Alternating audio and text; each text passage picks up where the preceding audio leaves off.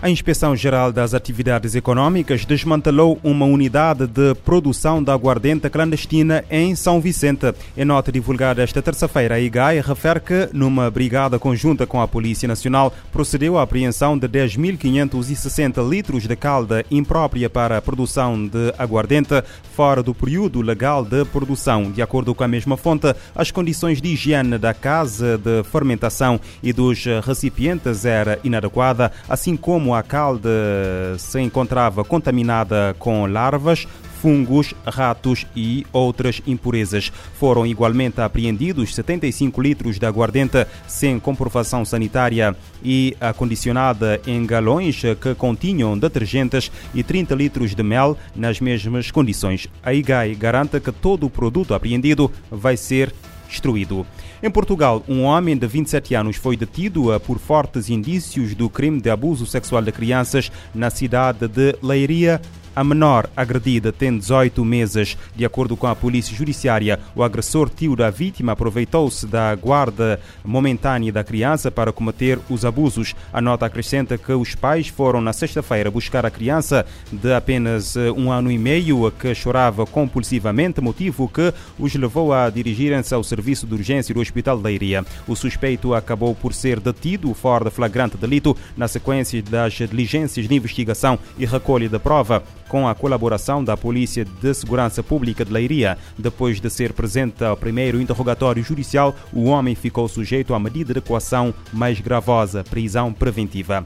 No Brasil, a Polícia Federal realizou na manhã desta terça-feira a segunda fase da Operação Efeito Colateral para deter integrantes da quadrilha responsável pelo esquema de tráfico internacional de drogas que levou para a cadeia duas brasileiras em março deste ano. As duas brasileiras tiveram as malas trocadas no Aeroporto Internacional de São Paulo, em Guarulhos, enquanto aguardavam o voo que as levaria para Frankfurt, na Alemanha. As duas ficaram 38 dias detidas depois de uh, serem encontradas na posse da cocaína nas suas bagagens. Segundo a Polícia Federal, a ação teve como objetivo cumprir 45 mandados judiciais, sendo 27 de busca e apreensão, 14 de prisão temporária e 2 de prisão preventiva nas cidades de Guarulhos e São Paulo. A Força Policial refere que as investigações já apontaram que a quem eram os mandantes do crime e outros integrantes da organização criminosa que também teriam enviado cocaína em outras duas oportunidades.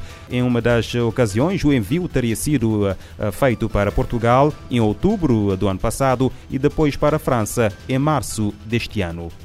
O stress térmico ocupacional ameaça a saúde mental de trabalhadores em todo o mundo, em causa fatores como temperatura, umidade e radiação que podem causar lesões e doenças. O alerta é da Organização Internacional do Trabalho. Os meses de junho e julho deste ano estão sendo marcados por algumas das temperaturas mais altas já registradas em todo o planeta, conforme alertas da Organização Meteorológica Mundial, OMM.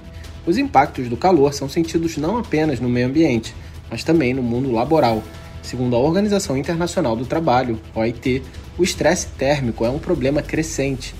Os impactos recaem não apenas sobre os funcionários, mas também sobre empresas e a economia em geral, pois as temperaturas mais altas afetam a produtividade.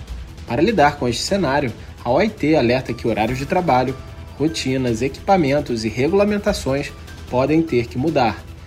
O economista do Departamento de Pesquisa da OIT, Nicolas Maître, define estresse térmico ocupacional como uma situação em que é muito difícil trabalhar e que põe em perigo a segurança e a saúde dos trabalhadores. Segundo ele, essas situações dependem não só da temperatura, mas também da umidade ou da radiação solar. Caso não seja prevenido, o estresse térmico aumenta o risco de lesões e doenças relacionadas ao calor. Matt reafirma que a produtividade do trabalho já desacelera na temperatura acima de 24 graus Celsius e que a partir de 33 graus Celsius o desempenho do trabalhador pode cair até pela metade, dependendo da atividade. De acordo com o economista, uma defesa natural para lidar com o estresse térmico é fazer mais pausas e limitar o número de horas trabalhadas. Ambas as medidas têm como consequência a redução da produtividade. Da ONU News em Nova York, Felipe de Carvalho.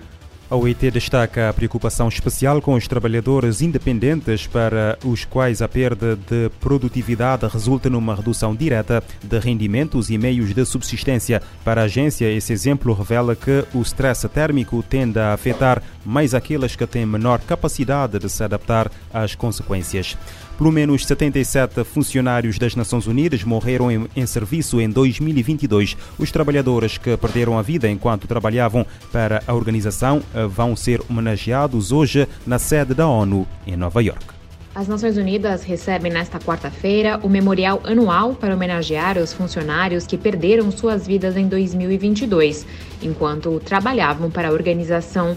A solenidade acontece desde 2011 e honra servidores de entidades do Secretariado das Nações Unidas, bem como da Agência de Assistência aos Refugiados Palestinos, a Organização Internacional para Migrações, fundos e demais programas.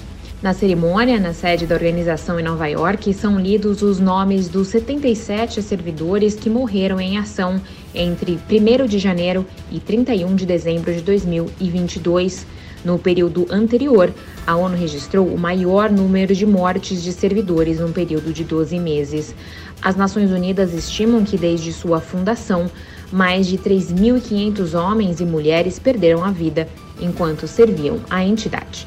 Da ONU News em Nova York, Mayra Lopes.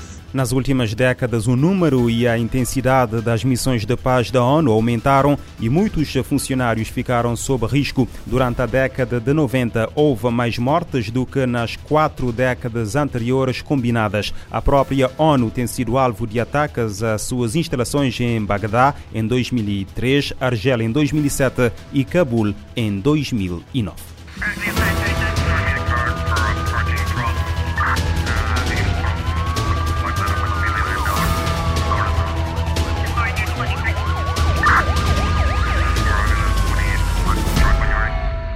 Este programa está disponível em formato podcast no Spotify e em radiomorabeza.cv.